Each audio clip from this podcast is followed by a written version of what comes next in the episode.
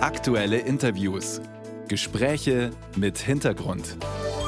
Ein Podcast von Bayern 2. Wenn Sie für morgen oder die kommenden Tage eine Zugreise geplant haben, dann wissen Sie es schon, da wird nichts draus. Denn die Lokführer streiken wieder. Ab 18 Uhr heute Abend beim Güterverkehr, ab 2 Uhr in der kommenden Nacht dann auch im Personenverkehr. Das ist der mittlerweile vierte Streik in diesem Tarifkonflikt und er wird wieder viele Menschen hart treffen. Bahnchef Lutz kritisiert. Statt endlich zu verhandeln, stürzt sich die GDL in den nächsten langen Streik, unter dem das ganze Land leidet. Na gut, das kommt jetzt nicht so überraschend, dass der Bahnchef die Streiks nicht so dolle findet, aber sind Streiks in dieser Form gerechtfertigt?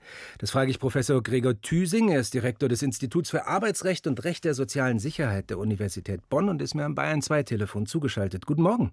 Guten Morgen. Herr Thüsing, die Kollegen vom Mitteldeutschen Rundfunk haben beim letzten Streik der Lokführer in einer Umfrage herausgefunden, dass etwas mehr als die Hälfte der Befragten kein Verständnis für die Streiks hat.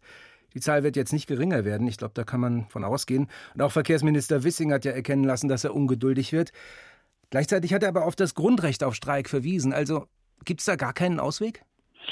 Naja, man muss unterscheiden, findet der Streik eine Unterstützung der Öffentlichkeit und ist er juristisch erlaubt. Ähm, das eine hängt mit dem anderen nicht notwendig zusammen. Hm. Nicht alles, was erlaubt ist, ist ehrenhaft und äh, die Gewerkschaft kann vielleicht streiken, obwohl viele das nicht wollen. Das Problem, das wir in Deutschland haben, ist, wir haben kein Streikgesetz. Wir haben das Grundrecht auf Koalitionsfreiheit und dazu gehört auch das Streikrecht. Aber was das im Einzelnen heißt, was danach erlaubt ist und was nicht erlaubt ist, das müssen die Gerichte in mühevollen Einzelentscheidungen immer wieder von neuem entscheiden. Und das macht die Prognostizierbarkeit, das macht aber auch die Schranken des Streiks so unklar, so eng und man weiß eben nicht genau, was zulässig, was nicht.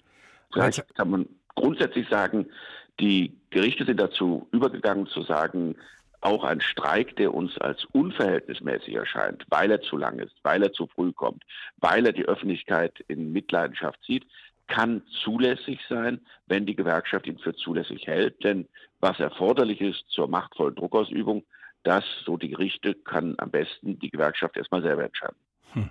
Aber was ist dann, wenn eine kleine, mächtige Gewerkschaft immer noch mehr fordert? Irgendwann mal sagt von mir aus, wir können nur noch drei Tage arbeiten, sonst legen wir das Land lahm. Was denn dann? Also das kann es ja auch nicht sein. Die GDL steht momentan vor einem Problem. Wenn sie jetzt sechs Tage lang durchstreikt, dann hat sie den längsten Streik in der Bahngeschichte hinter sich gebracht. Dann ist ihre Munition erstmal verschossen. Wenn dann die Bahn nicht einknickt, dann stellt sich tatsächlich die Frage, was kann man tun? Und das übliche Mittel hier ist, dass man sich an einen Schlichter wendet und der als moderierende Instanz versucht, einen angemessenen Ausgleich der Interessen zu formulieren. Das hat die GDL bislang immer abgelehnt, weil sie sagt, so eine wichtige Frage lehnt, legt sie nicht in die Hand eines Schlichters. Da wird sie aber mittelfristig gar nicht drum rumkommen, hm. äh, denn durch weitere Streiks wird hier äh, am Verhandlungstisch äh, wohl nichts passieren. Wir haben es am Anfang unseres Gesprächs schon gehört. Also, das ist gar nicht so genau festgelegt, welche Streiks wann rechtens sind und wann nicht. Also, müsste man irgendwie an das Streikrecht auch mal ran? Und wenn ja, ja, auf welche Art und Weise? Weil das wird sehr umstritten sein. Ja, eben das ist das Problem, warum die Politik bislang noch nicht daran gegangen ist. Ich hatte schon gesagt, wir haben kein Streikgesetz. Wir haben jetzt aber einen Verkehrsminister, der sagt, äh, dass er diese Streiks nicht gut findet. Das ist äh, wohl feil. Äh, der Minister könnte hingehen und sagen, wir machen rechtliche Regelungen, die diesen Streik eingrenzen. Ähm, das darf man nicht bei jedem Streik machen, das kann man nicht bei jedem Streik machen, aber doch bei solchen Streiks, wo eben, das hatten Sie eingangs gesagt, die Öffentlichkeit in ganz besonderer Weise beeinträchtigt wird. Ob mhm irgendwo gestreikt wird ähm, und wir kriegen dann ähm, unsere Kaffeemaschine äh, vielleicht einen Monat später geliefert. Damit können wir leben. Aber ob wir morgen zur Arbeit kommen, ob wir zur äh, Schule kommen, ähm, das sind alles Dinge, äh, die sind eben äh, nicht so einfach wegzustecken. Und deswegen gibt es ganz viele ausländische Länder, die sagen, äh, hier haben wir besondere Regelungen im Streik, hier muss es Ankündigungspflichten geben, hier muss es den Versuch einer Einigung geben. All das fehlt bei uns in Deutschland. Das heißt, man würde bestimmte Infrastrukturbereiche besonders absichern in einem noch zu schreibenden neuen Streikrecht? Da gibt es Vorbilder im Ausland und es gibt eben auch Vorschläge aus der Wissenschaft, die sagen, also kritische Infrastruktur, das ist vor allem die Bahn, ähm, aber auch die öffentlichen Nahverkehre, da muss in einem äh, deutlich größeren Umfang als bisher ein Notdienst möglich sein. Da müssen Ankündigungspflichten sein. Da muss man vorher sich erstmal mit einem Schlichter zusammengesetzt haben.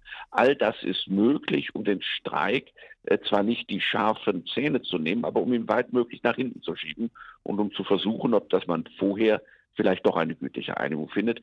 Ich glaube, das, was aktuell passiert, ist das beste Beispiel, dass ein solches Gesetz notwendig ist. Und was glauben Sie, wie ist da der Zeitrahmen, bis so ein Gesetz wirklich erlassen werden kann? Ich kann mir immer wieder nur vorstellen, wie die Gewerkschaften genau gegen dieses Gesetz Druck machen. Aber wahrscheinlich wird Christ wiederkommen in Herrlichkeit zu richten, die Leben und die Toten, bevor das passiert. ähm, wir haben ähm, eine Politik, die das bislang nicht eingefordert hat. Ähm, und dazu gehört eben politischer Mut. Wenn Sie am Anfang die Umfragen beschreiben und eine doch so deutliche Unzufriedenheit der Bevölkerung mit dem aktuellen Streitgestehen feststellen können, dann mag das vielleicht auch ein Grund zur Politik sein, äh, hier einmal sich die Möglichkeiten genauer anzuschauen. Aber da braucht es eben doch eines erheblichen Leidensdrucks. Und ich frage mich, ob der vielleicht auch aktuell erfüllt sein könnte. Wir werden alle demnächst wieder leiden. Die Bahn wird äh, bestreikt von den Lokführern. Professor Gregor Thüsing war das, Direktor des Instituts für Arbeitsrecht und Recht der sozialen Sicherheit der Universität Bonn. Herr Thüsing, vielen Dank für das Gespräch. Ich danke Ihnen.